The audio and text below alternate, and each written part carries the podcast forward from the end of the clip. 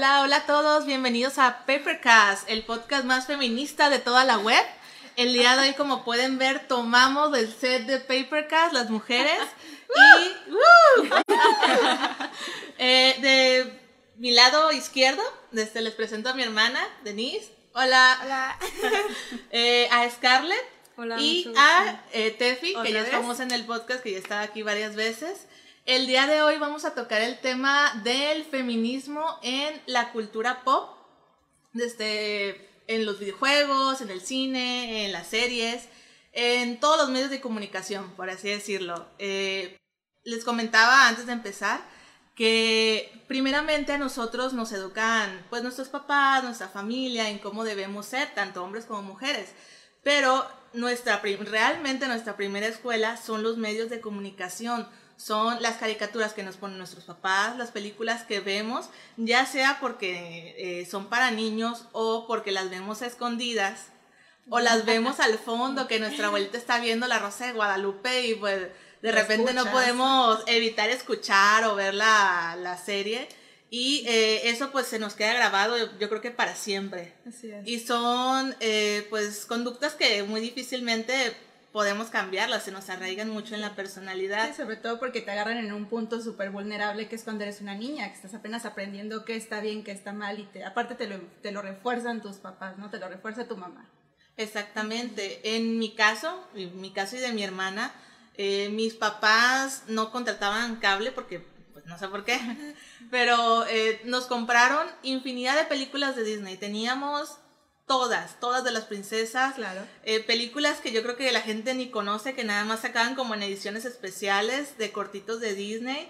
Y pues la primera escuela que tuvimos fueron las princesas Claro. cómo tenían que ser las mujeres, ¿no? En, en estas versiones de los cuentos de hadas. Típico que el príncipe siempre la rescataba y al principio Disney eh, veía a la mujer como pues la persona que limpiaba en la casa, que tenía que ser Sí, buena en claro. cocinando, Ajá. limpiando y muy importante, tenía que ser bonita. Y muy Sí. abnegada, sobre todo. ¿eh? Y muy Sí, abnegada a sí. sus, a sus príncipes, exactamente. Y con el paso del tiempo, yo me, di- me fui dando cuenta que Disney como que cambió esa perspectiva que tenía de la Sí. mujer, empezó a cambiar poco a poquito en las películas, porque dentro de los estudios era una cosa completamente diferente. Eh, No sé si sabían, pero Walt Disney era súper machista y súper xenófobo. Eh, spoiler, spoiler de Walt Disney por si lo tenían este, idealizado Un pedestalito. en un pedestalito, sí. Y yo creo que empezamos a ver este cambio en, en cómo debe ser una mujer. Eh, no tengo exactamente la cronología, pero a lo que yo recuerdo es Pocahontas, de las primeras. Sí, pues no se queda, rompe el patrón totalmente de las princesas, no, no se queda con el primer amor, que en este Ajá. caso era el mono güero, ni me acuerdo cómo se llama, y El John se va con el otro, ¿no? Y aparte lucha por su tierra, primero está su gente y sus ideales, y ya luego está lo demás. Entonces ella rompe el patrón, también Mulan rompió el patrón en su Exactamente. momento. Sí, sí, o sea, en la cultura china es súper importante el honor y este, respetar a tu familia, eh, respetar al patriarca, que era el líder de la familia, y pues obviamente a su papá no le hace caso, se pone su traje y se va a pelear. De hecho, yo creo que de todas las princesas, de esta no princesa es mi favorita de toda la vida. Este, y qué bueno que hablaron sobre Mulan, porque no sé si ya vieron la nueva película que hizo Disney, la película de, de live action. Eh, Mucha gente, yo lo que he escuchado, de que me han dicho, no, no vale la pena, no la veas, qué asco. Hombres, siempre han sido hombres los que me dicen eso. No es por echar ahorita tierra, pero la gran mayoría de la gente que me ha dicho es que no vale la pena, no la veas, está muy aburrida, qué hueva, son vatos. Yo la vi una tarde solita conmigo, mi cenita y mi tele, ¿no? Entonces, siento que es una película mala, mala en el aspecto de que no la supieron este, Dirigir. dirigir, no la supieron ejecutar, pero si se ponen a verla con, así como con tu, tu corazoncito feminista, realmente no está tan mala. Es una película donde eh, mujer para mujer, este, incluso, no quiero spoilerear, pero la mala pues es también una mujer que, híjole, me voy a ir demasiado a los spoilers, pero el caso es que ellas tienen una conexión un tanto profunda y este, por algún motivo se apoyan, ya lo verán después si no la han visto. Y este, aquí, por ejemplo, Mulan tiene una hermana, una hermana que la apoya muchísimo, que no es como ella, no tiene como toda su, su, su habilidad, eh, horrible habilidad, porque ya lo verán que pues brinca por todos lados, hace un desastre ahí, rompe cosas con la mente, un, un desastre de película, pero me parece que lo único rescatable de esa película habrá sido eh, su, ¿cómo se llama? Su, su mensaje para las mujeres, sororidad, ¿no? Esa palabra que hemos estado escuchando tanto. Sí, y de hecho es muy interesante tu punto de vista porque yo la intenté ver pero te juro que me quedé dormida. Es difícil, muy difícil. Es muy difícil verla. Tienes que tenerla en el corazón a Mulan para decir, me la voy a chutar. Es que está difícil digerirla porque le quitaron todos los aspectos cómicos que tenía la original, Con, con el fin de hacerla más seria. ¿Estás de acuerdo que la, la, ¿cómo se llama? La balada de Juan Mulan no es una comedia. No, no, no. Eso era como a lo que querían ir. Sí, pero pues tampoco la balada de Juan Mulan tiene una bruja y tiene magia. Obviamente, no. Como que se desviaron mucho en el camino. Eh, el mensaje que querían dar eh, no, no supieron cómo hacerlo y pues yo me quedé dormida. La voy a volver a ver para pues rescatar esos puntos que tú dices porque se me hicieron muy interesantes. Pero en lo personal cuando yo la vi no me gustó. Yo no la pude terminar tampoco, la verdad. Y fue por los efectos, ¿eh? Más que no tanto la, cómo se contó la historia hasta donde llegué los efectos me quedaban, y es que esto le quita, si le querían dar un toque serio, porque la historia de Mulan, la que se supone la real, la leyenda sobre esta guerrera, pues es bastante trágica, no es nada feliz, no hay un dragón, no hay un grillo tampoco, pero aún así le, no pudieron ni seria ni graciosa, no, había, no, no lo entendí o no le encontré nada, ¿no? Pero bueno, un, pequeño agregado, chicas, para agradecer a Ángel Javier Mata, que nos mandó 50 estrellitas. Muchas gracias. Ah, gracias, Javier, muy amable. Eh, te mandamos saludos y muchos abrazos. Eh, sí es. Otra cosa, eh, pues ya pasamos un poquito más a la modernidad y también vemos cómo Disney intenta redimirse, redimirse con las mujeres, este, ya no hacerlas como si bien ponerlas en el papel de víctimas de todo, aún así, eh, les da el lugar de como, ok, yo soy como el causante o tengo estos problemas, pero eh, yo puedo solita. Que vemos como por ejemplo en Valiente. Que la princesa y el sapo. La, princesa y el sapo, exactamente. Moana. Rapunzel más o menos. A mí sí me gusta mucho Rapunzel. está bonita. Está bonita y como que ahí fue cuando el Disney empezó a hacer el cambio. Sí, esa transición ya de, de, la, de la princesa víctima a la princesa que sabe defenderse y que, sabe, y que quiere algo más que no es un hombre, para empezar. Sí, ya no, ya no va atrás de un hombre. sus sueños. ya no es ya no es cumplir el de mi pareja, porque eso es lo que era Disney. Yo quiero cumplir el sueño de mi pareja, quiero ser la que le queda el zapato, quiero ser la que limpia y hace todo y canta y los animalitos me siguen. la que besan dormida y la rescatan del dragón. Sí, y que vemos en Rapunzel que, que cuando llega Flynn Ajá, pues, le mete una madriza que lo deja inconsciente y ella lo tiene como rehén. E, eso se me hizo bien, cuando yo estaba viendo la película se me hizo bien chistoso. Que ahora ya puedo hacer la de que, ok, eh, te tengo aquí secuestrado y vas a hacer lo que yo diga. Porque yo tengo algo que tú aquí quieres. No es lo que tú quieras. Ah, exactamente, sí. Sí, y desde, pues, eh, obviamente nosotros que ya estamos un poquito más grandes, ya pudimos de cierta manera romper esos, esos patrones, esos cánones que nos querían implementar. Eh, y ahorita eh, también platicábamos del el, mundo de los superhéroes de Marvel. Claro. Que el mundo de los superhéroes está gobernado, yo creo que en un 90% por hombres. totalmente. Hombres, o al menos el, la, la, mayor importancia se les da a ellos, porque existen muchas superheroínas, pero son como superheroínas menores. sí, sí. No, se les toma mucho en cuenta. Por ejemplo, en la Liga de la Justicia, eh, la, última película que hubo, yo sé que en los cómics, en las series, pues hay más, ¿no? Claro. Pero normalmente nada más agarran a la Mujer Maravilla. Sí. Está rodeada de como cinco o seis hombres y, es la única. En, en, Marvel, ese fue en el caso de DC, en Marvel ya hay un poquito más de mujeres, pero pues decir un poquito más son como tres nada más, lo que es Black Widow, eh, Capitana perdón, Capitana Marvel y la Scarlet Witch, y yo no recuerdo la otra. Escarlata. Sí, sí, de, las principales, ¿no? Eh, Y de todas maneras, aún así yo siento que a los escritores les falta mucho para llegar a como la mujer real. Porque en, en, hombres tenemos esta variante muy, muy grande de lo que es ser un superhéroe. Tenemos superhéroes que son chistosos, superhéroes que son desde pues casi casi dioses perfectos como Iron Man, Capitán América. Hay un, un, gran abanico de, de, ¿Sabes qué les falta? Les falta ser capaces de escribirlos con humanidad. Porque Iron Man a mí en lo personal es un personaje que me gusta mucho y me gusta porque es capaz de sentir que la regó. Hubo una, una serie de películas dentro de esto de los Avengers donde él estaba arrepentido de todo lo que habían hecho como, como Avengers, ¿no? Y sentía esa carga como persona y sufría por eso, pero seguía teniendo como que esa gracia, pero a la vez seguía sufriendo, o sea, era humano. Y a las, y a las de estas morras, a, a las a la a la capitana Marvel. A la capitana Marvel, a ellas las veo planas. No tienen color, no tienen algo que yo diga, wow, me identifico con ella, la siento. No hay. Entonces eso siento que es lo que les hace falta, ser capaces de escribirlos con esa humanidad, porque pues son personas al final del día con poderes, pero son personas, pues.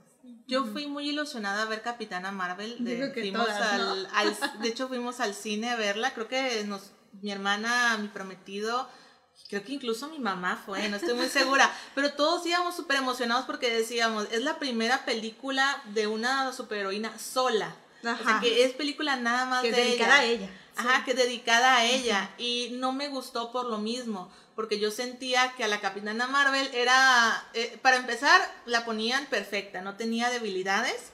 Y en segundo, no tenía emociones. No podíamos verla a ella eh, feliz, luego triste, luego enojada. Es que las emociones son débiles.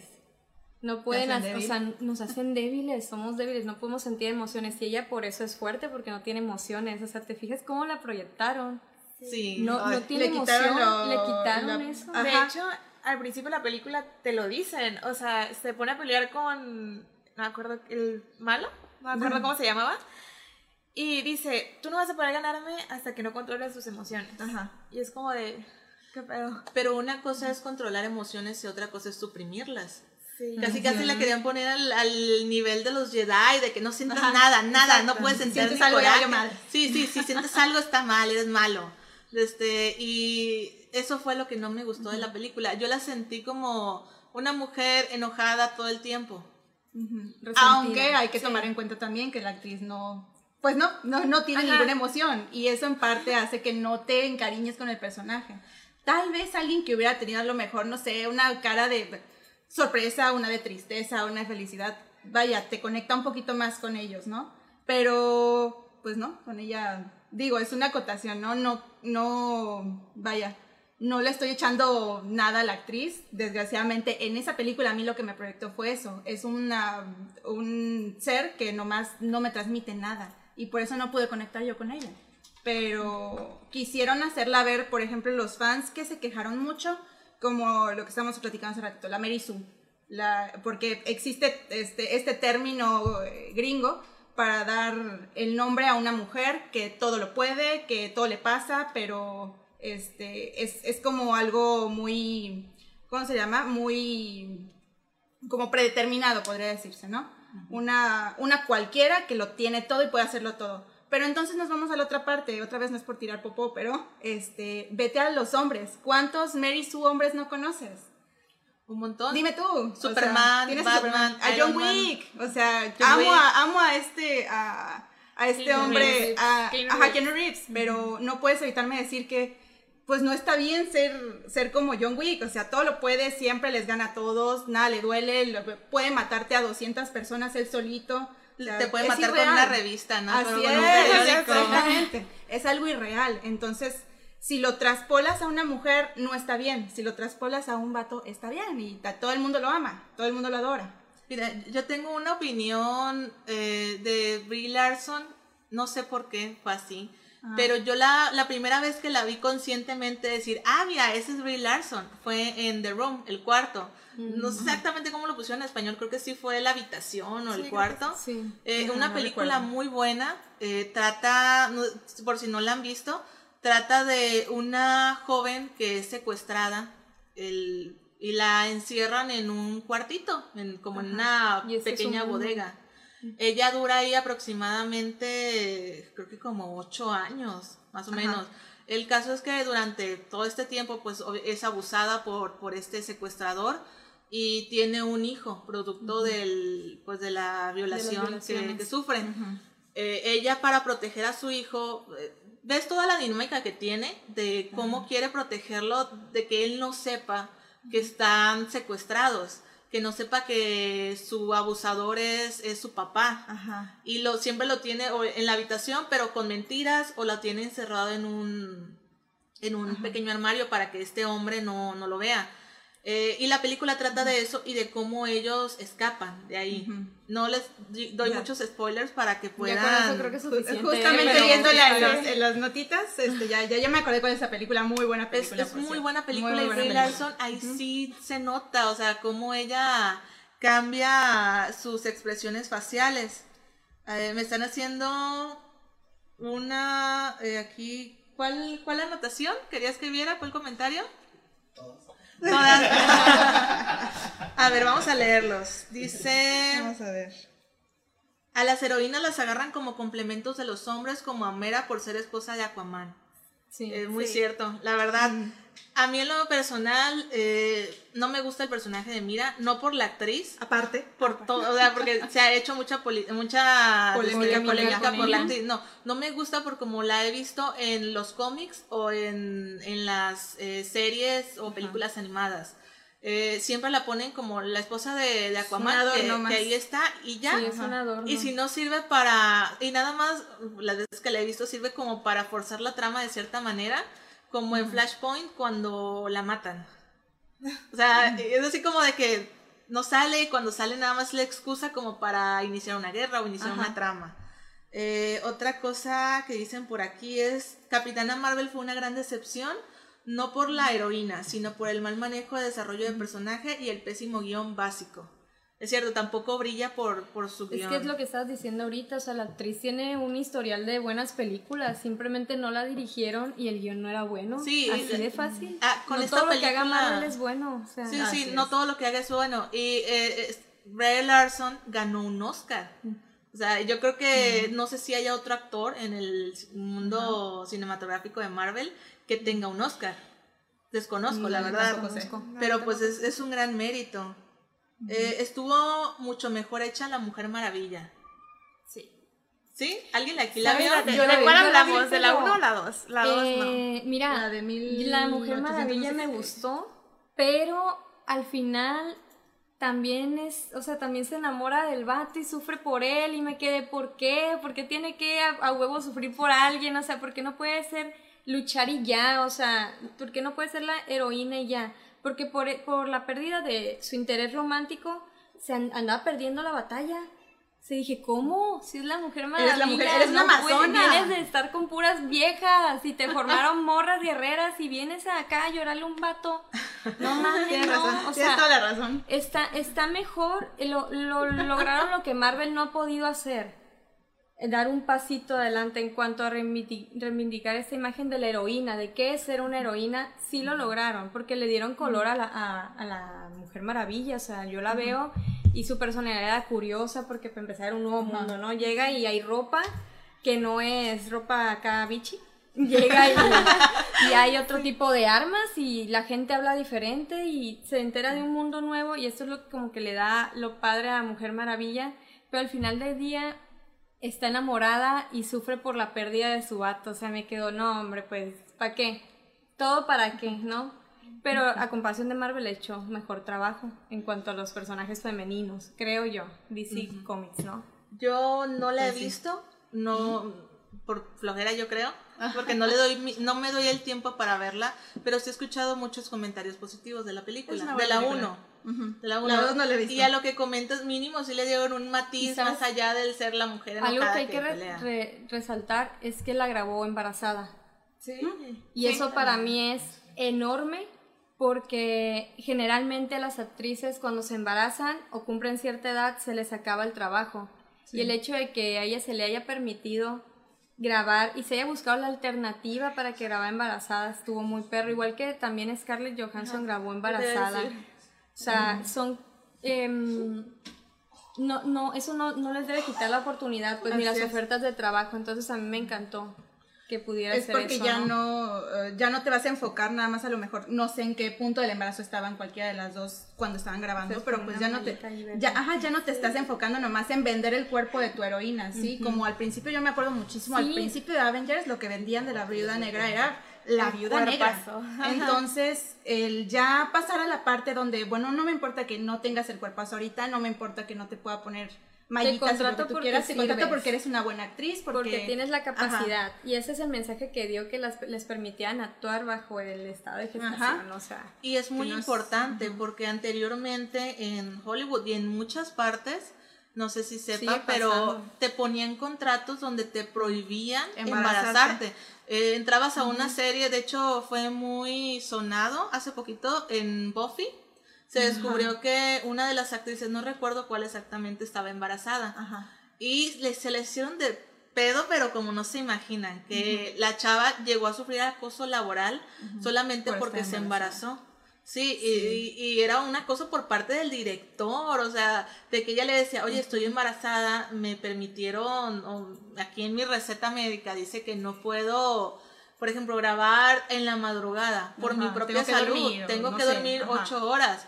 Ah, pues el, el director decía, pues a mí me vale, aquí vas a estar a las 2 de la mañana lista para grabar. No había leído ese tipo de, esa, ese comentario de la, Sí, de casi, la actriz, ¿eh? Yo lo escuché por un podcast de, de cine y de series, pero no fue, yo no escuché en otro lado que, que dijeran de esto, fue como que muy... Fue muy cerrado, ¿no? Porque Muy por yo debajo del ni agua, siquiera el viste chisme. una, ¿cómo se llama? Alguna noticia, algún apartadito, no vi nada, o Eso sea, me enteré por el chisme de este Ajá. podcast y me parece que de, de cierta manera los estudios ahorita ya están viendo eh, a las mujeres como lo que son, como una persona Ajá, no- no que, que merece respeto. Así es, y desgraciadamente, bueno, no desgraciadamente, sino pues las mujeres tenemos condiciones diferentes en las que pues sí, a veces nos pueden impedir realizar el trabajo al 100%, este, pero pues digo, los hombres no lo tienen, ¿no? Los hombres jamás van a saber lo que es este que te dé un cólico y de verdad no poderte ni levantar, lo que es estar embarazada y vaya a tener cualquier complicación, ¿no? Y eso que dices es súper importante, el que ya se estén abriendo pues más a, a que la mujer no, no deja de existir por estar embarazada o por tener alguna complicación propia de ser mujer. O y por eso, ser mayor, ¿no? Así es, o por ser mayor, o sea, eso es una tontería yo también. me- sí, hace claro que poco sí. leí que Charlize Theron le, no le dieron un papel, el, más bien fue a pedir un protagónico y no se lo querían dar por la edad. Que porque ella quedaba más como la mamá de la protagonista, pero o sea, estamos hablando de Charlize Theron, o sea, la doña está, está en bien buena. se ve más joven que nosotros. Sí, está, está bien maciza. Y me quedé, si eso, eso, o sea, si Charlize Theron ya es desechable para esa, esa industria, ¿yo qué soy?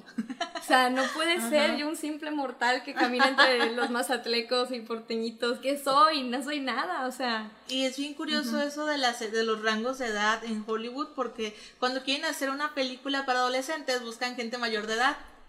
Sí, sí todos siempre. son de 18 para arriba y están interpretando chavitos de 15 Deja años. A mí me castra ver gente como Leonardo DiCaprio que su interés romántico en la película sea una de 20, ¿no? Y el vato de que 40, casi 50 años y me quedo, uy, ¿qué pedo? ¿Por qué? ¿Por qué? O sea, no entiendo por qué son viejos y las, el interés romántico siempre es una morrita, una chavita. Es parte del machismo en la industria. En todas las películas de Misión Imposible. Tom Cruise. Ah, pero Tom Cruise, o sea, que no se le ha ¿eh? sabido, Pero ¿no? bueno. O sea, todos los problemas que ha tenido con sus parejas y, y todos los problemas que ha tenido a raíz de la iglesia en la que está, en este secta oculto, no sé cómo de los decirle, de, los, de la cientología. Si alguien les habla de la cientología y los quiere meter, corran, no es se como metan ahí. Organogol, no vayan. Sí.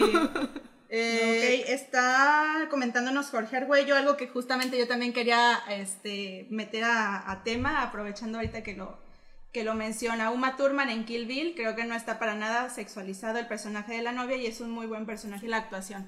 Obvia, gracias. Para ti.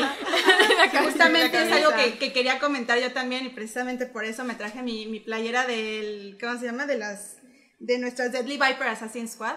Es una película que realmente no se concentra en sexualizar a ninguna de las mujeres que tiene ahí. Son mujeres guapas, son actrices preciosas, se ven hermosas, pero la intención aquí no es hacer que se vean más, este, más curveadas o de que se les vean más los atributos, no, simplemente se enfocan en que son mujeres chingonas y que son mujeres mamalonas. Entonces, yo aquí a Uma Thurman la adoré, evidentemente, de mis películas favoritas es Kill Bill, eh, sus dos películas de Kill Bill, eh, porque si te enfocas en una, este, en una eh, personaje principal que en cuanto sí puede llegar a ser un poquito excesivo lo que puede hacer ella, este, también la ves en una parte muy, em, como muy vulnerable, cuando está en el hospital, que la quieren abusar. Ah, no, esa este, escena. de- yo creo que a yo- todas me nos te daban ganas de vomitar, te daban ganas de todo cuando veías lo que le estaban haciendo, cómo la estaban vendiendo por estar en coma.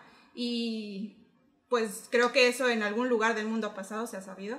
Entonces, este, en pero a pesar de todo ello, ella se, por, a- como puede, se chinga en esa persona, cor- corre, se arrastra hacia un carro, intenta de dedito a dedito ir moviendo sus piernas otra vez, hace su curso completo de rehabilitación ella sola, un curso completo de un año en 30 minutos en, un, en una van, y pues va a cumplir su cometido, ¿no? Que es vengarse de estas personas que le hicieron daño.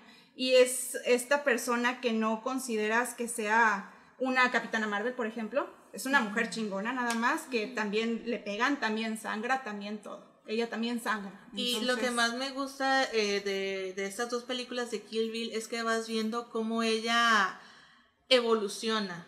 Porque Ajá. pasa de ser esta mujer que está, eh, que es una asesina a sueldo sanguinaria, súper fuerte, a cómo quiere salir de ahí, de ese mundo, y se enamora. Bueno, no sé exactamente si se enamora, pero pues se va a casar con otra con, este hombre, va a llevar una vida tranquila y pues por lo que le hacen, regresa de cierta manera a su yo anterior, pero no regresa del todo, porque igual sigue siendo ella. sigue siendo sigue siendo la misma persona, Ajá. pero no sé, me, me gustan mucho los matices que le dan, desde, desde cómo empezó a cómo termina con su hija. Ajá. Este no cuenta como spoiler porque la película ya Es salió un montón.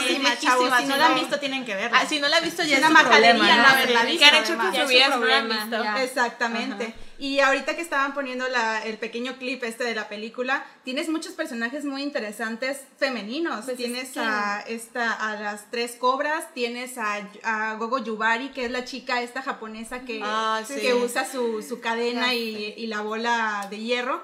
Este, la mala, la, esta chica, de hecho que sale en la película de, de Memorias de una Geisha también. Cotton, Cotton Mouth, no me acuerdo cómo se llama el nombre de su nombre de serpiente, pero es algo así. Exactamente. Entonces, eh, también pues ves una muy buena pelea entre mujeres que no involucra nada de sexualidad. No hay pompis, no hay boobies, no hay labios hermosos, grandotes, gigantes. Ves un par de mujeres Chingonas, agarrándose dándose a madrazos, o sea, sí, exactamente, exactamente. Que es lo que todos queremos Es que ver. el cine de Tarantino tiene muchos personajes femeninos muy buenos. O sea, yo, mi favorita es Bastardo sin Gloria. Y Muy buena, la muy buena Chuzan película. se la rifa, o sea, la venganza, se chinguen los nazis. Sí, de hecho por ella o sea, la- se matan a, a Hitler, por así Ajá. decirlo. Ella Fue- fue un se gran- vengó y sí. pero limpio, hasta les puso un video para humillarlos antes que se, pues, la última imagen fue a su cara, antes de que se murieran todos la ola de cochinos esos. Entonces, Tarantino se la rifa muchísimo Sí. en ese sentido, pues se le Y de una manera muy natural.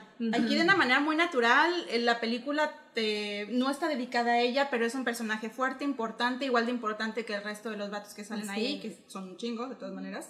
Este, otra vez con Kill Bill, muchas mujeres muy buenas que no se ve, ninguna de ellas se ve forzada al papel que tiene este, en la película. Sí, y hablando de mujeres forzadas, desde hace Oh. poquito Oh, no. vimos Oh, la no. película de eh, Descuida yo te cuido o I Care a Lot Ah. en Netflix. Eh, no, no si- ¿no la han visto? No, es sobre los viejitos, ¿no? Sí, Estos lo voy a mencionar sin spoilers porque es muy nueva la película, creo que salió el mes pasado. Eh, trata sobre una, una estafadora, es una mujer que se dedica a estafar viejitos. Ella lo que hace es que tiene con una relación con una doctora Y esta doctora cuando ve a un viejito solo y rico o un viejito vulnerable Ajá. que tiene dinero, se lo pasa a ella para que la trabaje. Lo que hacen es que sacan una orden de que esta persona, este adulto mayor ya no puede cuidarse solo, tiene demencia o tiene problemas de salud eh, y que el Estado eh, lo- se la den a ella como trabajadora social, por así Ajá. decirlo. Ella, al ser el tutor legal del viejito, puede de disponer su- de de, su todo dinero. su dinero, de todos sus bienes. Entonces, a, a eso se dedica ella. Tiene su empresa que tiene, un, de hecho, se ve hasta, la tipa se ve un poquito sociópata, psicópata, porque tiene un pizarrón bien grande en su oficina llena con todos los viejitos, así como trofeos. Tiene las caras, las fotos de los viejitos y les tiene marcas, así como de que este viejito es Ajá. conflictivo, este es un buen cliente, este es así. Y eh, la película empieza porque ahora quieren eh, hacer lo mismo con una viejita que es muy rica y no tiene hijos, no tiene parientes, o sea, y dicen, es el cliente perfecto, Ah, me porque imagino cómo debe nadie la va a pelear, eh, pero no saben quién es, o sea, eh, cuando la, ya la meten al, ya le hacen todo este proceso y la meten a un hospital... eh, Como una casa no, de cuidado. Como una casa de retiro, sí, exactamente. Es como hospital, casa de retiro. Empieza ella a, a recibir a un abogado, a un abogado muy bueno, que, o sea, ¿quién tiene dinero para pagarle a ese abogado? Que es Ajá. de esos eh, que saben cómo manejar el sistema, pues, cómo, cómo de cierta Cómo romper el sistema. cómo romper el sistema, sí. Tiburón. Es un tiburón, exactamente. Eh, y se queda.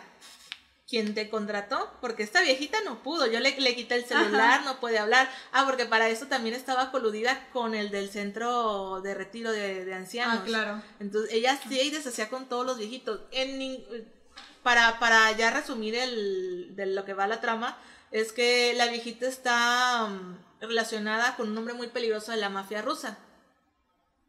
Entonces ves la toda la pelea que tiene esta mujer con la mafia rusa. Pero eh, la, la película empieza muy bien, no te sientes, eh, no sientes ninguna empatía por ella, porque la ponen como lo que es, es una, una perra, una estafadora, o sea, y, y menos si tú tienes abuelitos o le tienes mucho Claro, cariño a la gente mayor, ¿no? te pega más. Yo estaba así como de que, ¡ay, la odio, la odio! Este, pero es un personaje malo, de cierta manera bien hecho. Porque es mala, mala. O sea, tiene novia, y, pero. Y sí la quiere, pero no es así como de que tenga mucho apego emocional por ella. Es así como de pues es mi novia, la quiero. Ay, mamá no la quiero. A su mamá no la quiere porque ella te menciona que fue muy pobre y a ella lo que le gusta es el dinero y sentirse poderosa. Es lo que más la mueve, ¿no? Sí, sí, y está muy bien la primera parte de la película, pero después eh, le metieron eh, pues es- escenas de acción que no te la crees, porque en ninguna parte te dicen que ella sepa pelear, que ella sea muy fuerte. A veces haciendo karate y haciendo algunos ejercicios, pero, Pero como regular, ¿no? Ajá, No es regular. tenga que... como por ejemplo, ella no la ves como escapando de un auto eh, que, que está hundido en el agua o Ajá, no la ves es tu peleando. protagonista de acción, pues. Sí, no la ves como una protagonista de acción, ni tampoco te imaginas que le va a ganar a tres guaruras gigantes, así, gorilones, ella nada más con un taser.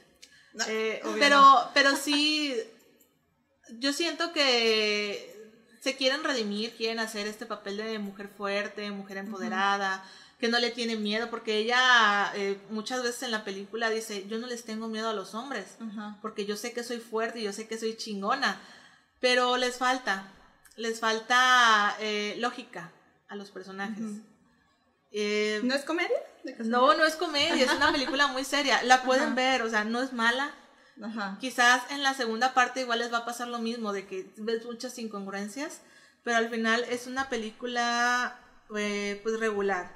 Dice Aramis, Descuida yo te cuido es parte de una corriente de cine gay que surgió a finales de los 70. Hay toda una filmografía dedicada a la comunidad LGTB+, donde destacan cineastas como las hermanas Wachowski y Pedro Almodóvar. Pedro Almodóvar, muy buen, muy buen Y director. las hermanas Wachowski también. Ah, Sí, también. de- mi prometido es fan de Pedro Almodóvar. Me llevo, la- las últimas veces que ha sacado película me ha llevado a verla. ¿A poco las hermanas hicieron algo aparte de Matrix? No lo sé, pero No sé, pero pues- con eso tuvieron. tuvieron, sí. Desde, ah, pues no les mencioné ahorita que, que mencionaron eso del LGTB, ella es lesbiana y Oh. es novia de A- Aisa González. Ah, ¿de, de quién? Aiza Aisha González. González, Sí, la mexicana. ¿La la mexicana? mexicana, sí, Sí. ella sale como su pareja. Ah, y el, el antagonista de la película es. eh, ay, se me olvidó el nombre. El. eh, Tyrion Lannister. Ah, ¿Cómo sí, se llama? este, El actor. Peter Peter Dinklage. Sí, es, Es- buenísimo. Ah, pues él es justamente la portada de la, de Sí, la película. De la película en Netflix, sí. Ajá. Sí, eh, voy a leer A ver. algunos comentarios. Pues, Dice, voy a meter ajá. polémica por aquí. Eso es lo que no me gusta, que ahora en muchas películas tiene que haber gays y lesbianas, a veces se siente hasta forzado con tal de ser incluyentes. Ah. El tema pues, difícil, el tema estamos un difícil. tema muy complicado, muy difícil, Sí. pero a mí sí me gusta. A mí que le den visibilidad a la comunidad porque al final es parte del día, no es como que eh, todos tenemos en la familia alguien que, Sí, que es parte de la sea, comunidad, gay, es. lesbiano, bisexual, y no se me hace forzado porque Es real. Es real, es, Existen, es lo real. existen, solo que ahora no tienen que vivir escondidos. A mí lo que no me gusta es cuando los meten, por ejemplo, como el mejor amigo gay, ¿no? Y el estereotipo. Ah. ¿Qué es lo que pasa? Es lo mismo con los personajes femeninos, que los Los de tal manera, o sea, los encasillan en, en tales patrones que siento que es lo que hace que no funcionen. Pero cuando hay personajes así y no se menciona como tal de que, ay, él es mi amigo gay, ten, te lo presento y por eso no soy Ajá, homofóbico, ¿no? Cuando es así, cuando simplemente fluye, está ahí, pues es que sí es en la vida real. O sea, en el salón de clases uno o dos compañeros son, o varios, o sea... De hecho, No estaba leyendo, justamente forzado. ahora en la mañana que entré a Facebook, estaba leyendo que uno de cada seis centennials es parte de la comunidad LGTB más. ¿Cómo Eh, esperan que no estén entonces representados en las, en las Sí, o nuevas- sea, sí, aquí en somos todo. uno, dos, tres, cuatro, cinco. Somos seis personas, uno Oh, vaya. es gay. ¿Quién aquí. será? Sí, Apuesten, Vamos a investigar ahorita. sí, y están haciendo muy buenas series de la, eh, que incluyen a la comunidad, por ejemplo, Pose, que mi hermana les puede dar una cátedra sobre la serie. De hecho, no sé si quieres mencionar ¿De algo. No, algo no que, que me gusta mucho de Pose es que todas las que son trans realmente son trans. Ah, No están no- cambiando Ajá, actores. como en muchas películas al principio que quisieron agregar de que, ay, vamos a agregar la comunidad LGTB y todo ese pedo. Ajá. Cuando eran personas trans, lo que hacían era tener un, eh, un actor hombre y nada más Lo pues, ajá, vestían. lo vestían. Eh, esto le pasó a Jared Leto en una película, no me acuerdo cómo se llama exactamente la película. Pero sí, o sea, es como de que, ¿por qué no se lo das a alguien trans? O sea, ellos tienen muy poca, pues, ¿cómo se llama? Muy pocos espacios y Ajá, plataformas. para trabajar y así. Por- y porque hay muchísima, eh, Sí. muchísimas personas de la comunidad que quieren realmente entrar a este mundo que es la, el cine y la televisión. eh, vaya, no quedan por, por, por candidatos, ¿sí? O sea, hay gente que quiere de verdad hacerlo y no les dan la oportunidad Sí. porque pues todavía no son nombres otros, ¿no? No, no, no, no dan. Pero, ¿de qué se trata la, la Ah, pose? eh, pues es en los, ¿qué no? En, en los finales de los 80. Ajá. Ajá. Y habla sobre la vida de las personas trans y las personas gays, como las personas así como que los...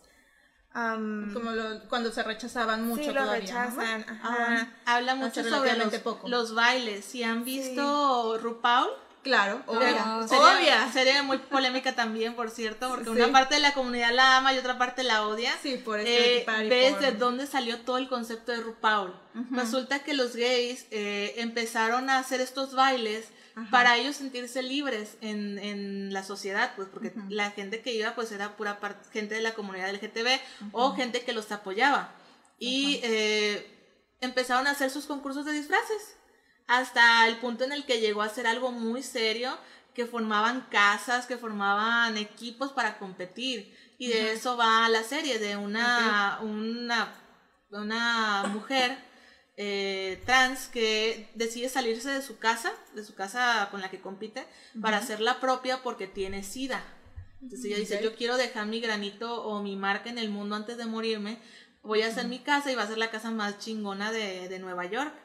Y vas viendo cómo va reclutando gente, toda la gente que recluta pues tiene su, su historia, la mayoría triste por, Ajá. por el por, el rechazo en el, que, ajá, en el que se vivió en ese tiempo. Sí, ves eh, hombres gays que los corrieron de sus casas nada más porque descubrieron que Que tenían revistas ajá. gays, pues eh, homoeróticas o eh, hombres que hicieron su que pues eran eh, transgénero y ellos querían vestirse como lo que se sentían que eran mujeres Ajá. y los corrían de sus casas. Eh, Tiene que ver mucho también cómo te muestran cómo ellos sobrevivían, porque también no les daban trabajo. Muchos Claro. recurrían a la prostitución o a estas casas donde eh, se desnu- hacían striptease. Ajá. Que es muy raro el concepto, pero eh, a ellos no los tocaban. Eh, echaban una monedita como en ah. una máquina que abría corti- una cortina y bailaban. Ese concepto creo que existe en Ámsterdam, si no me equivoco. Creo que sí. Ajá. en, de, los, de las prostitutas de aparador. Pero- está fuerte la Ajá. serie por todo lo que ves, pero es muy buena. Pero, y fuerte en el aspecto, en, en relación a que sabes que es algo real, que es Sí. algo que sí pasó y que hasta hace poco está dejando de pasar. Y apenas que todo- estamos empezando a absorber y, y todo todavía este tipo de pasa cultura. en muchos lados, sí. claro. Claro, pasa. Y eh, yo se la Bastante. recomiendo mucho si quieren verla. Está, véanla, la pueden ver incluso en español. Eh, es algo muy curioso que quiero mencionar. Yo no sabía porque nosotros la vimos en familia y la vimos en, en dobla- con doblaje español porque mi hermana, mi mamá, mamá. no le gusta leer. Y eh, una amiga sí la quiso ver en su idioma original, puso subtítulos y son subtítulos incluyentes. Hablan con ella, Ah, todes. todes, sí, con, con lenguaje incluyente. Está, está interesante. Aquí nos mencionan que hablemos de WandaVision, Oh, oh. pero no sé si alguien la haya visto. Yo- Es que no no queremos no la entrar visto. aparte en spoilers no porque vi, recién no se acaba de terminar. Yo no he visto el último. Exactamente. Pero ¿Hay algo que puedan decir de la serie, de, de Wanda más Pues que mira, a mí la verdad, la bruja escarlata me parece un personaje súper chingón. Es este. eh, esta chica que, vi, que es alemana, rusa. ¿Es rusa, si no me equivoco? Máximo. Sí, rusa. Este. Y ella y su hermano bien. Ay, es que eso, se- eso ya se explica en la última. El país este ficticio. ¿En el último episodio? País Es ficticio. un país ficticio que hicieron de, de Marvel, que es donde pelean contra Ultron. Ajá. pues, No recuerdo el nombre. Pero es como por Rusia, por allá. Sí, de aquellos rumbos de Europa del Este. Bueno, en aquel rumbo. Entonces, este, ellos, ella empieza a ser sujeto de experimentos eh, porque tiene un potencial, o sea, ya naturalmente tiene un potencial. eh, no sé qué tan mal me voy a ir con los spoilers aquí, pero sucede algo que potencia todo su poder, entonces se convierte, poco, ves como poco a poco se va convirtiendo en lo que actualmente, en lo que los cómics es la bruja escarlata, ¿no? Entonces, este, pues WandaVision empieza de una manera un tanto incómoda, si a mí me preguntan, porque empiezas eh, por sitcoms de Estados Unidos, evidentemente, desde los 50, si no me equivoco, 50, 60. Entonces empiezas con el clásico yo soy tu esposa que se queda en casa, que hace la comida, tú eres el esposo que se va y trabaja, este, yo me quedo en casa, te, en, la- en el primer capítulo, este, ella se tiene que encargar de la cena para, Los el- jefes de- ajá, para los jefes de, de visión, este, y empieza, eh, ahí lo están viendo en la pantalla, este, a utilizar sus poderes mágicos para, este, para salvar el día, supuestamente, ¿no? Esta, si no tengo malentendido, es una mm, como representación de Hechizada, de la serie de Hechizada de esta, ay, ¿cómo se llama? La que es la abuelita del diario de la princesa, la que es la Ah, reina. se me olvidó el nombre, pero ya sé qué serie sí. dices. Ay, De hecho, bueno, la ella. pasaban en Nickelodeon eh, En la hace- noche, en la noche sí. hace tiempo. Ajá, ella. Bueno, entonces, eh, conforme van avanzando los capítulos, vas avanzando en estas sitcoms, pero se van haciendo más actuales, ¿no? De repente llegaste a, saliste de aquí de Hechizada y te vas, si no me equivoco, a Modern Family. aprendiendo a vivir, luego se va este, a Malcolm en el medio, Modern Family, y en esta transición, Wanda, eh, pues vas descubriendo que eh, todo esto, y eso ya viene hasta en los, en los trailers, es algo que Wanda está creando, o sea, tiene la fuerza suficiente para crear toda una ciudad completa con gente este, que eh, que actúa su guion, su propio guion o con lo que ella quiere hacer, crea gente de la nada, crea este, escenarios completamente de la nada. Entonces, te das cuenta que es una, eh, una de estas heroínas súper, súper fuertes, de lo más fuerte que puede haber, yo creo, en el universo de Marvel, si no me dejarán mentir. Este, y vaya, te, te da un poquito de, de tristeza la parte pues de que todo lo hace por un corazón roto, lo hace porque pues lo que amaba se lo quitaron o lo perdió. Entonces así, así ella lleva su duelo, ¿no? Ella lleva su duelo generando todo este, todo este mundo eh, inventado. De hecho, hay una escena que, que se volvió muy este, viral en, en las redes sociales, que es cuando sale un personaje que me imagino que es la villana, no recuerdo el nombre, pero le dice, tienes todo este poder y lo estás usando para lavar los trastes, hacer la Ajá, comida, para hacer una ama de casa, ¿qué te pasa? Ajá, porque estás desperdiciándolo todo. Eh, no, no, no sé si es adecuado decir quién es este personaje, no sé si ya lo han visto. Aquí nos vamos a detener con este, pero es un personaje muy interesante esta, esta mujer que, que le dice el por qué utiliza todo su poder para, Sí. Pero para se esto. dice que sin spoilers. Ok, sin spoilers chicos, lo siento. Ah, sí. Vean WandaVision, de, de Bueno, verdad, se lo recomiendo buena. mucho. Es Y también me gustaría tocar el tema de los videojuegos y las mujeres en los videojuegos. Ok, Eh, ahora muy con, bien. de hecho, no sé si quieras contarla lo que nos estabas diciendo Da- hace esa rato. anécdota que nos ibas a dar. Sí. Bueno, pues yo eh, soy la hermana mayor, tengo una hermana menor también, no tengo hermanos. Y en mi familia, igual que tus padres, no nos rentaban el cable, que porque me distraía y sí es cierto, ve- veía, veo todavía mucha tele. Y aparte... Y sí, sí me distrae. y sí me distraigo, sí, así es. Y eh, obviamente no hay consolas, o sea, las consolas en mi infancia no eran una realidad ni una posibilidad porque eran distractores para lo que era el objetivo, lograr el promedio bueno, ¿no? Ajá, Entonces- la excelencia. Las únicas, man- las únicas veces que yo jugué videojuegos fue porque mi, mi primo tenía una, la PlayStation, la gris. No sé cuál, cuál es de los modelos, pero era una gris. Y no, La hombre, uno me- o la dos, Sí, me yo creo que era la Te voy a interrumpir un segundo para agradecer a Jocelyn Sevilla que nos mandó 45 estrellas. Gracias. Gracias, Muchas gracias. Jocelyn. Te mandamos un saludote y un abrazo. Un abracito rosa. Ah, entonces jugué Crash, jugué los carritos de la NASCAR, un montón de cosas de niña, ¿no? Y lo disfrutaba, no era como que aprovechaba los minutos que tenía para usar esa consola, ¿no? Porque me gustaba.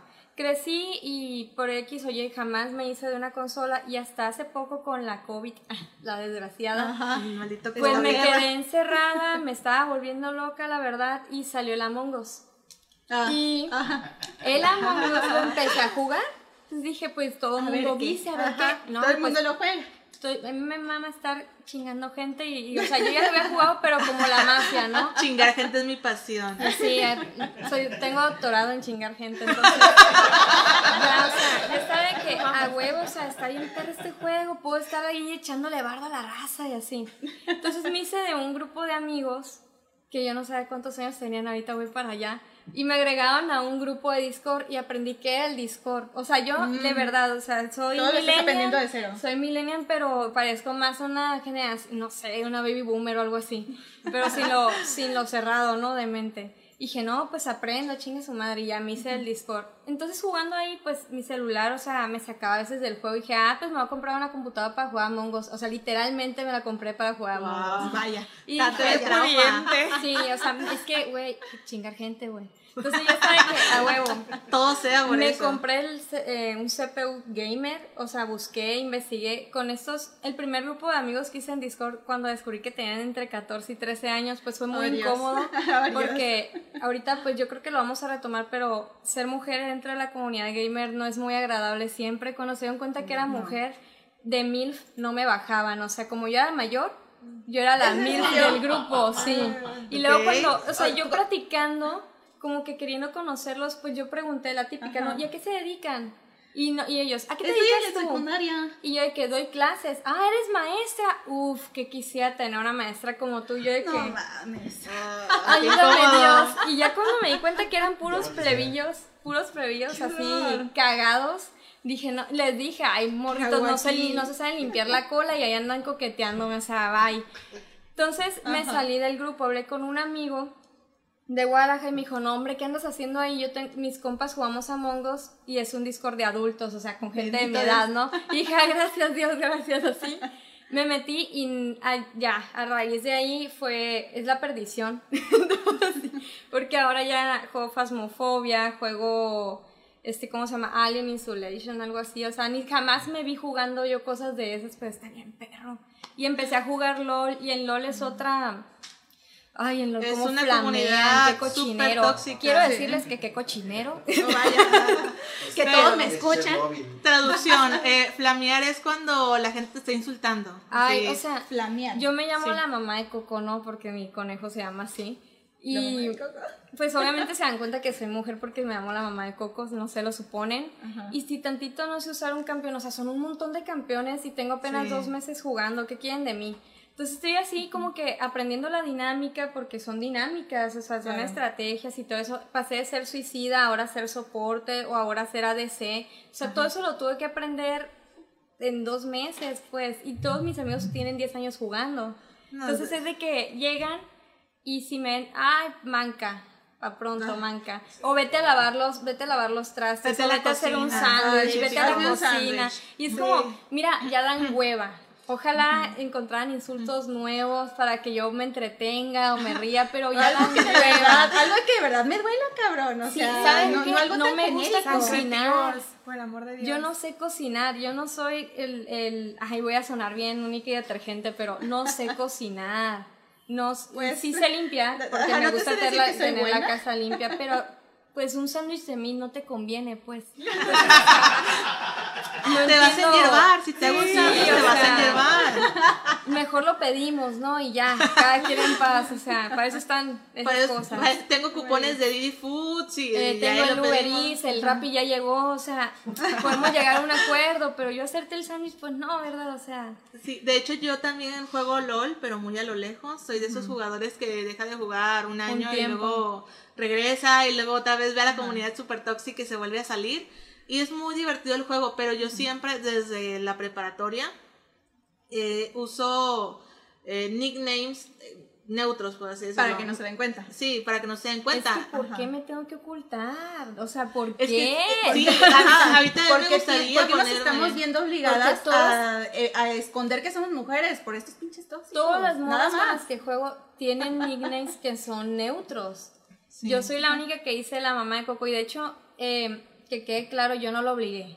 Pero mi actual pareja se puso el papá de Coco. Él pagó, ¿eh? No es mi pedo. Pero me da entramos los dos juntos a jugar y pues si nos echan carrilla, pues, pues me vale, yo voy a jugar, ¿no?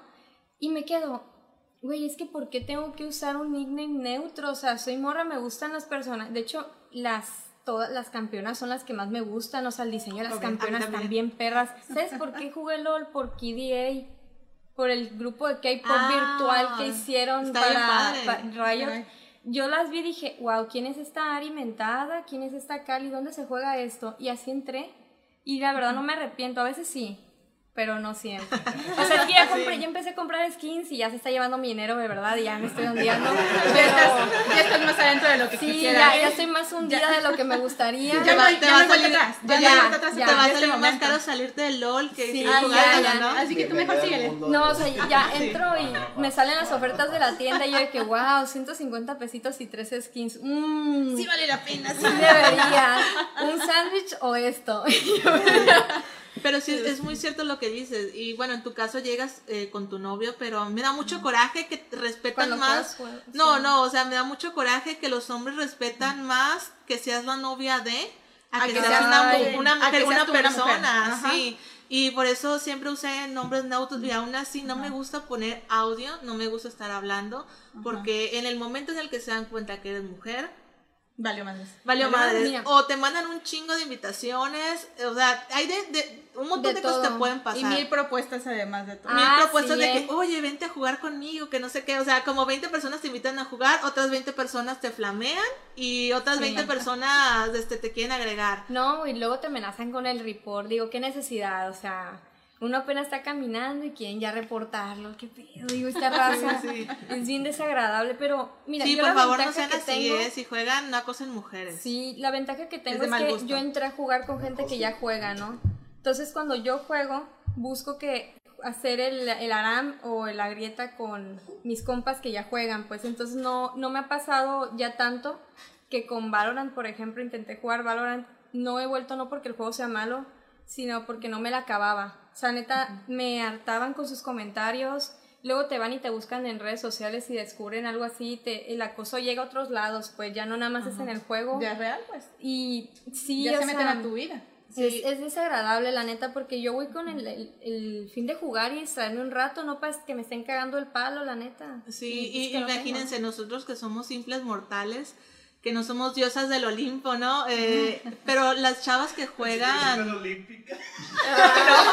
del Olimpo. Uf, unas tortas, ¿eh? Ajá, No, pero o sea, la- las chavas súper hermosas que juegan, que hacen streams y eso, ¿cómo les debe de ir? O sea, no me puedo imaginar el grado de acoso que, que sufren. Que muchas, eh, yo entiendo que es su trabajo y viven de eso y a eso se dedican a... Venden su imagen. Venden su imagen, estoy bonita, juego videojuegos, van a verme y dame dinero, ¿no? Aprovechar. Sí. Ahí Ah, aprovechan. Pero también eh, llega un punto en, en su carrera que me imagino que debe ser muy molesto. Pues, Pues yo creo sí, que es es ese, es que ese no peligro de todas maneras latente de cualquier mujer que se llega a exponer en alguna red social, ¿no? En- y en lo que sea, seas gamer, seas este youtuber, lo que tú quieras, lo que tú quieras que hagas y muestres tu imagen, tú como mujer, ya estás expuesta a cualquier tipo de cosas. Pero estas chicas yo creo que todavía, eh, me imagino que han aprendido a lidiar con este asunto de tener que aguantarse cada que se meten a Discord, cada que les escuchan la voz, cada que saben que son una mujer en un juego, entre que no las bajan de tú no sabes y no, no, este, vaya, no sabes jugar, eres mala, mejor vete a hacer las cosas que te ¿Sabes corresponden. Es que en todo esto del mundo, bueno, la cultura geek, eh, los videojuegos, ya sea anime, lo que sea, yo no sé por qué a nosotras siempre se nos cuestiona qué tan fans somos. Yo o qué tan veo- buena eres. O o- qué tanto sí, sabes. Me pasa mucho a mí con el anime y el manga, o sea, yo tengo desde la secundaria viendo anime. y- Tal vez no desde es- la no- primaria. De De hecho, la desde, primaria, de hecho, de desde la primaria, pues, Así pero ya es. que supe que era y me aboqué a buscar solas, solamente series exclusivas de anime, fue a partir de la secundaria. Y he visto un montón de cosas, vi cosas que no debía haber visto, que no voy a decir nombres. Y no es cosas- adecuado para estos Sí, horarios no, familiares, vi menos cosas muy buenas, o- obras muy buenas, otras que pues yo creo que nomás porque eran de temporada, porque yo me veía las temporadas, ¿no? Que Ajá. ay, veía la temporada de invierno completa y a checar. Entonces, no, eh, entro a grupos a veces por jalar memes o algo así. Estaba en uno hace poco de, de Naruto, entre uno de Naruto, error. Y yo estaba bien a gusto y, de- y empezaron a subir vatos sus cosplays, ¿no? Y le que les comentaban de, ah, qué chido, que no sé qué. Nomás se llegaba una morra y, ay, de seguro no ha visto, vio Naruto en Netflix y así. Me quedo, ¿qué? ¿Cuál es el pedo? Si lo vieron en Netflix, al final de cuentas es ver la serie y disfrutarla, pues. Eh, Se supone que es la finalidad de juegos, series, mangas, etcétera. Aquí Aramis, para mover un poquito el caldero, pregunta, ¿es correcto que las chicas gamer usen su belleza para vender más y mejor? ¿O es una exposición innecesaria no solo de la identidad personal, sino de ciberacoso, baneos, denigración, etcétera? ¿Tú Pues qué es opinas? que, mira, como feminista, yo sí, sí, yo estoy dentro de los col- de colectivos feministas, ¿no?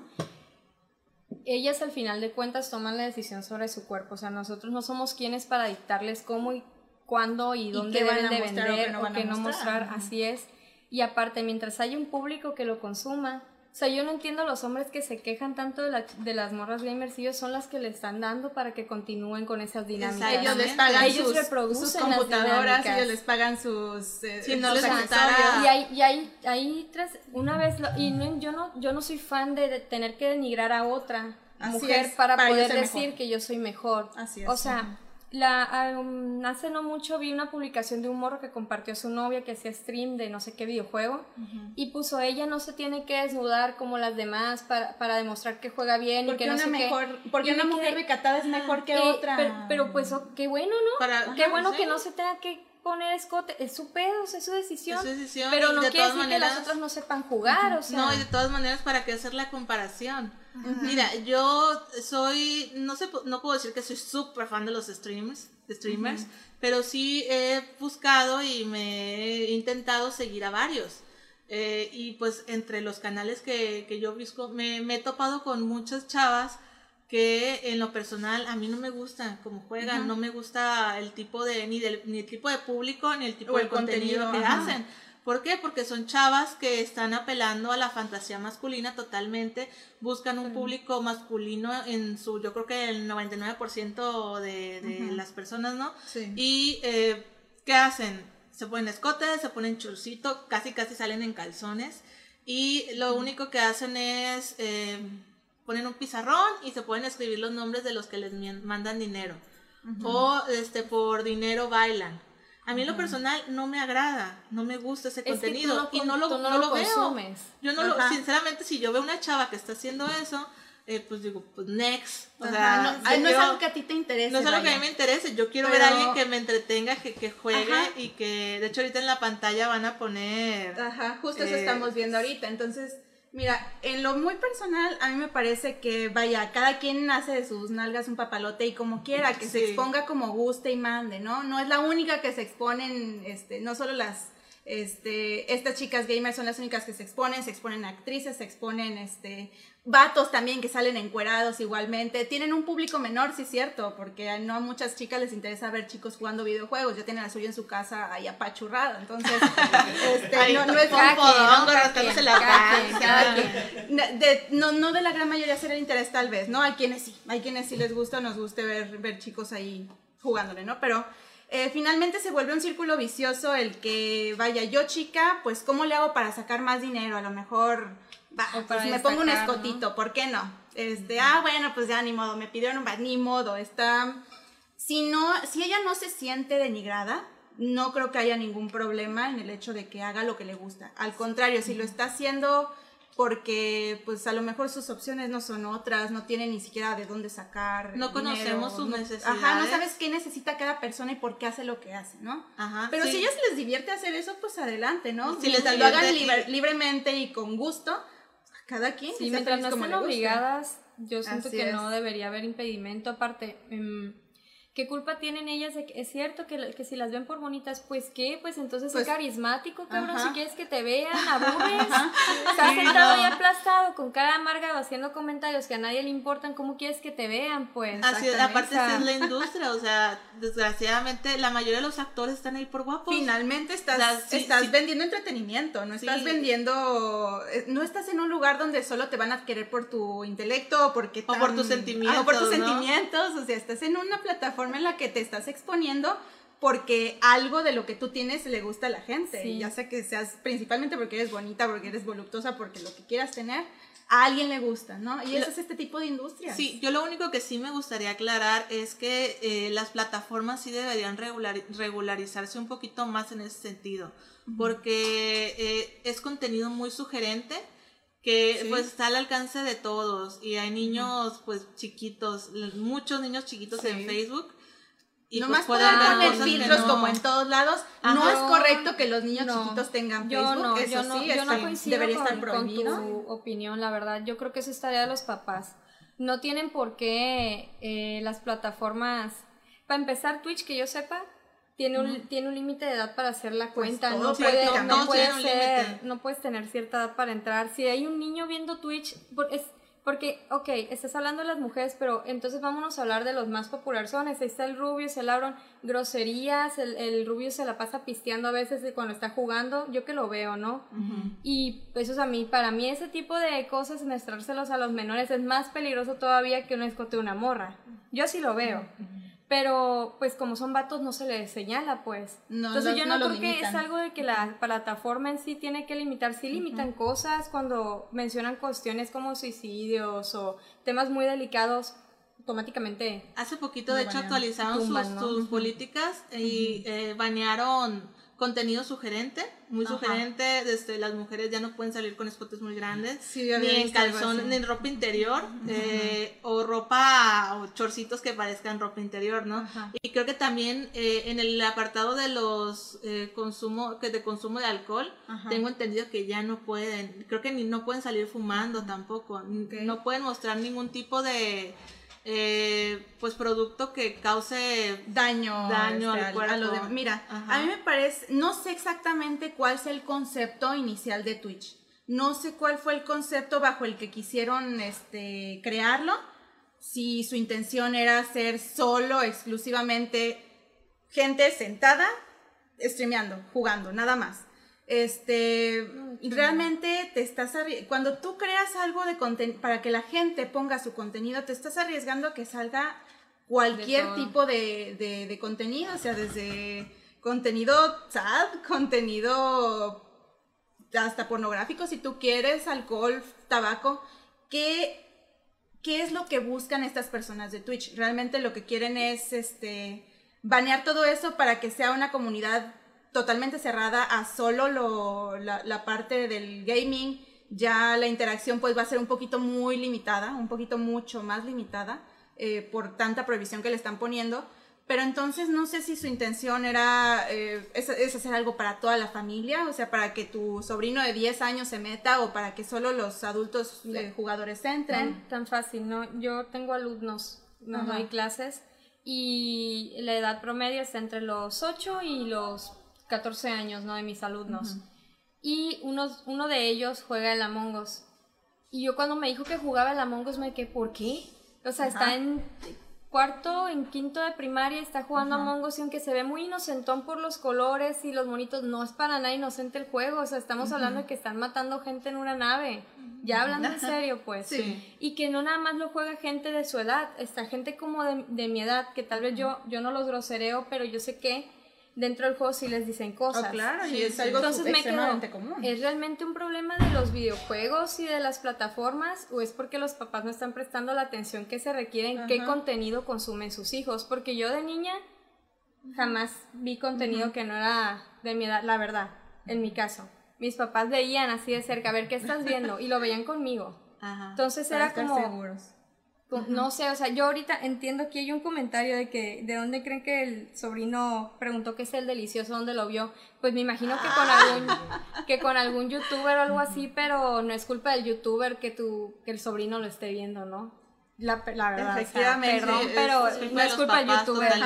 Eh, es, eh, desgraciadamente están los niños expuestos a ver cualquier tipo de cosas en internet y no es responsabilidad de los creadores eh, limitarse a la hora de expresarse o de hacer el tipo de contenido que sea que hagan para que tu niño no se agüite o para que tu niño No no, aprenda, ¿no? este, no aprenda no las deba. cosas que no debe de ver. o- no es mi responsabilidad como creador, es tu responsabilidad como papá saber si lo dejas o no lo dejas, verme mi escote o ver mis nalgas o lo que sea. O si es algo que tú no quieres ver, que, no, que vea, entonces no lo dejes que lo vea, punto. O sea, hablar con ellos, ¿no? Sobre la selección de contenido, Así incluso es. puede- hay cosas para hacer bloqueos y que ciertas cosas no salgan, está YouTube. Tan fácil. en casi todas las en plataformas. prácticamente todo. Entonces, Sí, ya y- si no quieres hacerlo, pues ya ahora sí que es responsabilidad tuya. Y por ejemplo, en Twitch, que ahora quiere ser como un poquito más family Familiar. friendly, más familiar, eh, pues todas estas personas se mudan. En- Sí. A mí me tocó, por ejemplo, el caso de dos casos. Uno, el más sencillo, que lo sufrió mucha gente, era el caso de Tumblr, que Ajá. Apple, eh, la App Store de Apple, dijo, ¿sabes qué? Yo no quiero tu plataforma aquí porque veo que comparten muchas cosas para adulto Sí. eh, prácticamente no, no había ninguna restricción de qué subir o qué no subir en, en Tumblr. ¿Qué hizo la plataforma? Dijo, yo no quiero perder este tanto dinero porque me va a banear Apple. Ajá. Voy a hacer reglas para pues que ya no se pueda subir contenido para adulto. ¿Y qué hizo la gente? Se, Se fue. mudó, se fue. Evidentemente. Todos se fueron a Twitter, que en. Twitter pues se puede Es subir. libre de es todo. libre de todo. eh, de la- las plataformas más tóxicas, pero a mí me gusta mucho. Eh, y en el caso de Patreon, Ujú. Patreon pues surgió como, como una plataforma para que te patrocinen Sí. y era de que si tú hacías malabares y querías subir tus videos, había gente que te podía dar dinero nada más porque hicieras malabares. Mucha gente se fue por el lado artístico y otras personas se fueron por el lado de subir contenido para adultos de ellos. Sí. O sea, de que si quieres ver mi video eh, Triple X. triple pues, X éntrale, o pagas. mis fotos triple X, Ajá. págame una suscripción mensual y pues lo puedes ver aquí todo el contenido que O quieras. sea que fue como un prototipo de OnlyFans. De hecho, sí. Sí, eh, eh, para allá voy. Que cuando Patreon se quiso hacer más igual, family friendly, Baneó a todos estos creadores de contenido para adultos y ¿qué hicieron? Se fueron a OnlyFans. Que Claro. OnlyFans también, eh, pues no surgió como una plataforma nada más para, para contenido de adulto, era Sí, igual era para Patreon cualquier contenido este, patrocinado. patrocinado que tú quisieras. Algo pues, exclusivo, dice, nada más. OnlyFans, solo Ajá. para fans. Yo Eh, la verdad es que no, no tengo mucho sabiendo de OnlyFans. Habrá que... No, no sé cuánto tiempo tiene, la verdad. Pero yo hace tres, cuatro meses que sé que existe OnlyFans. Yo creí que era una plataforma para subir pornografía. Pero pues no. O sea, me, me estás dando el color de que definitivamente no nació para eso. Se eh, usa principalmente Ajá, para es su eso, principal uso. Y yo así lo no conocí. Tiene restricciones. Así es, pero pues bueno, restringido a fin de cuentas, ¿no? Este, y de eso la gente pues se hace su muy buen dinero. Repito, cada quien hace... Fotos de patas. Ajá, Sí, también sí, fotos de son- patas, son muy como no. populares los- De hecho, eh, se volvió viral eh, un- unos tweets de una chava que te decía cómo ganar dinero subiendo fotos de tus De patas. patas.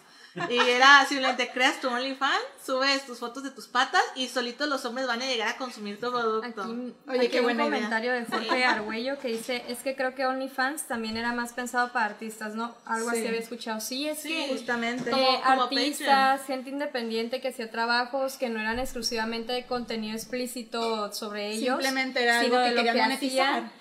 Eh, los OnlyFans lo que hacían, pues como eran solo sus fans, o sea, monetizar ese trabajo para que ellos pudieran seguir continuando, era como una especie Yes. de Patreon, nada más que tiene un tiempo para acá que debido a que tiene menos restricciones, más gente que quiere vender, vender contenido explícito ha llegado a esta plataforma, sobre todo ahorita con, con la pandemia, muchas personas, eh, y es real, los números subieron, ¿no?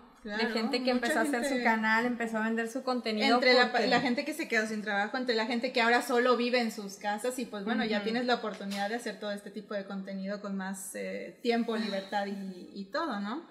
Pero pues la verdad es que yo lo veo como algo eh, de lo que cada quien decide, ¿no? Si, si vendes tus patas, si vendes tu escote o si vendes tu, este, tus dibujos, vaya, finalmente Pero- tú sabrás que quieres monetizar. O sea, al final del, del día, y aquí está un comentario de Eli que es muy certero, eh, la sexualización de las personas, principalmente de las mujeres, sigue siendo un producto casi predominante en el capitalismo. O sea, en este sistema en el que vivimos nos trata como objetos, ¿no? Como mercancía que hay que venderse, que tiene fecha de caducidad, que tiene que cumplir con ciertas características para que funcione y, y genere. Y pues la única forma de cambiarlo es que uno empiece, yo siento en lo personal que se empiece desde que consumimos, ser, ser más crítico con el consumo que hago o el consumo que realizo, ¿no? Porque mientras haya gente que lo compre va a seguir surgiendo, o sea, es la oferta y la demanda, eso no tiene, no es mucha ciencia, ¿no? Si hay alguien Claro. que lo esté demandando, va a haber Alguien que lo va a a estar producir, ofertando, así punto. es. Entonces, yo en mi caso sí, hay muchas películas y muchas series que yo en la personal me niego a ver, ya sea por el productor que esté involucrado, porque yo no separo la obra del artista, que me disculpen, pero de mí no van a comer, ¿no? Ok. Y ya, o sea, me también sí, cuando me enteré hace poco que Rayo tuvo muchas demandas durante un tiempo porque a las, a las mujeres que trabajaban dentro del, del equipo para hacer la producción de los videojuegos eran discriminadas o no podían ascender a otros puestos, yo me, me aboqué a investigar y hicieron, Rayo tomó la como solución hacer una comisión espe- eh, específicamente enfocada en cuestiones de género, ¿no? Dentro de la empresa, para poder atender todas esas demandas de acoso, todo esto. Fue por eso que decidí seguir jugando LOL. Porque a mí en mi caso sí me preocupa, ¿no? Que si el, que, el- que estas cosas no se tomen en cuenta, que no se escuchen, si las empresas pues ya empiezan a mover, digo, ah, pues consumo esto. Entonces es un consumo crítico, ¿no? O sea, yo... Un que consumo muy responsable. eh, por, ahorita que dices eso de que no puedes separar el La artis- obra del la obra del artista, eh, hay gente que ha hecho cosas muy malas. Por ejemplo, eh, ay, se me olvidó este nombre. Ay, ¿Sabes perdón, se me olvidó el. asco? Woody Allen me da asco. Sí, Bueno, iba, Allen. Es el que me a la cabeza. a comentar a que Woody a la Allen, cabeza. que pues ya sabemos toda la polémica está que hay alrededor de, tu, de su hija, pero también eh, se me olvidó el este este actor director que salió en Corazón Valiente. Mel Gibson. Eh, Mel Mel Gibson, Gibson, sí, gracias. Mel Gibson eh, tiene un montón de problemas legales, o sea, desde maltratar a su familia, a su esposa, a su hija, problemas con el alcoholismo, conducir en estado de ebriedad, es súper racista. Y lo vemos que parece que la industria, o sea, es así como de que... esas cosas. Ajá, o sea, o sea, no les importa. Y él sigue todavía adentro de la industria. Pero vemos otros casos, por ejemplo, el, el más... com- más este el último caso que supe de una mujer eh, Gina Carano que la banearon de Marvel.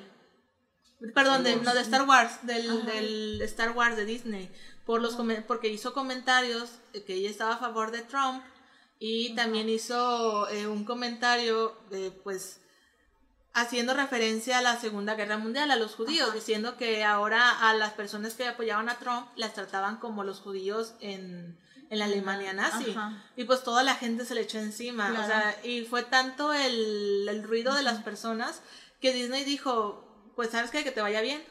Y ya no va a salir en, en- seguramente en ninguna producción de Disney.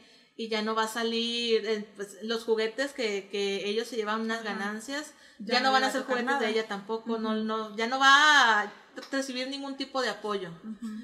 Y, y digo, sí, es, pues en lo personal yo no concuerdo con los que apoyan a Trump, pero se me hizo algo como que muy, muy exagerado, así como de que ya la tachaban de la peor persona del mundo, cuando hay otros hombres en la industria que han hecho peores cosas. Y ahí siguen. Y ahí siguen, Sí, o sea, los. ¿cuántos años tuvieron que pasar para que a Jeffrey Einstein le hicieran algo, lo, lo condenaran, lo pudieran demandar, la gente de la, industria le diera la espalda? Porque mi- ahí estaban eh, los rumores y las pruebas, pero todo el mundo lo ignoraba.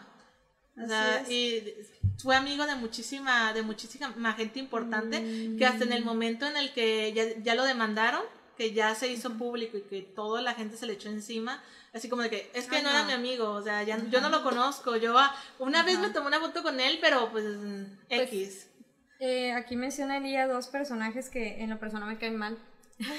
Este, Marilyn Manson no es que lo cancelaran de la nada, eh, su ex Rosa McGo- McGowan, creo que se llama su exnovia, fue su expareja en algún tiempo, es la que inició el movimiento Me Too contra el director de cine, bueno, productor, perdón. Y él, en, él fue, hizo un comentario bastante desafortunado, a veces pues, mejor se ven callados, ¿no? De que el feminismo vino a arruinarle le Hollywood. Ese fue el comentario que hizo y por eso fue cancelado, supongo. Y el otro, eh, sí, Harvey Winston es el productor.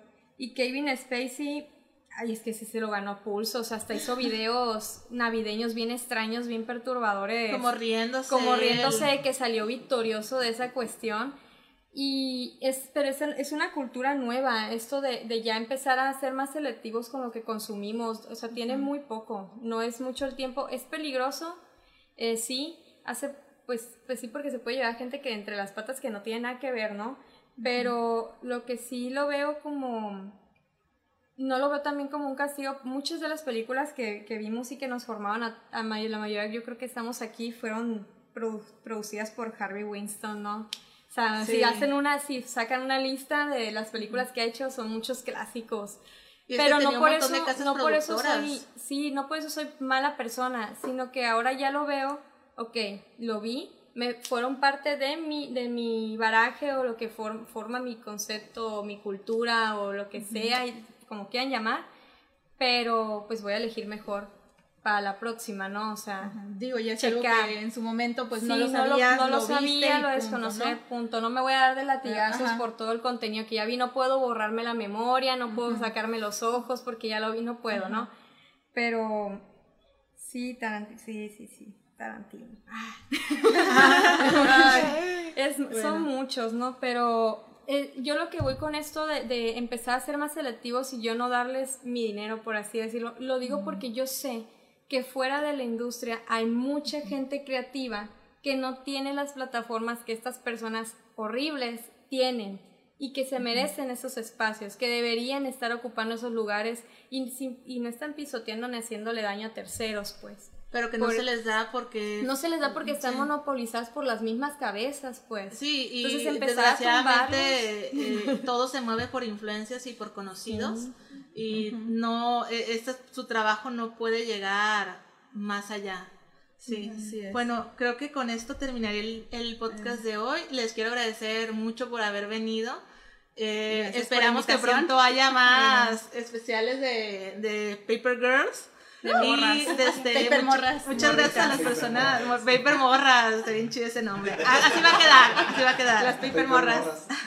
Gracias a, a las personas por todos sus comentarios. Si quieren ver más apoyo. episodios de Paperclip, pueden checarlos en nuestra página de YouTube. Eh, Paperclip oficial. bueno, así búsquenos como Paperclip en YouTube. Eh, también nos pueden buscar en nuestras redes sociales, en Facebook, en Twitter, en Instagram. Y ¿Perdón? Spotify. Ah, y ya estamos también en. Spotify. Subimos los episodios casi el mismo día. De hecho, el mismo día, pero primero los subimos a YouTube y luego en Spotify. Eh, sería todo por el día de hoy. No sé si quieran mandar algún saludo, mandar alguna felicitación. A mi mamá. Hola, mami. Hola mamá, estoy aquí. Este, te prometo que ya no voy a ser adicta al LOL, mamá, ya. Nada, todo bien. Muchas gracias por la invitación también. Muy, muy bien. Hasta luego. Adiós. Bye.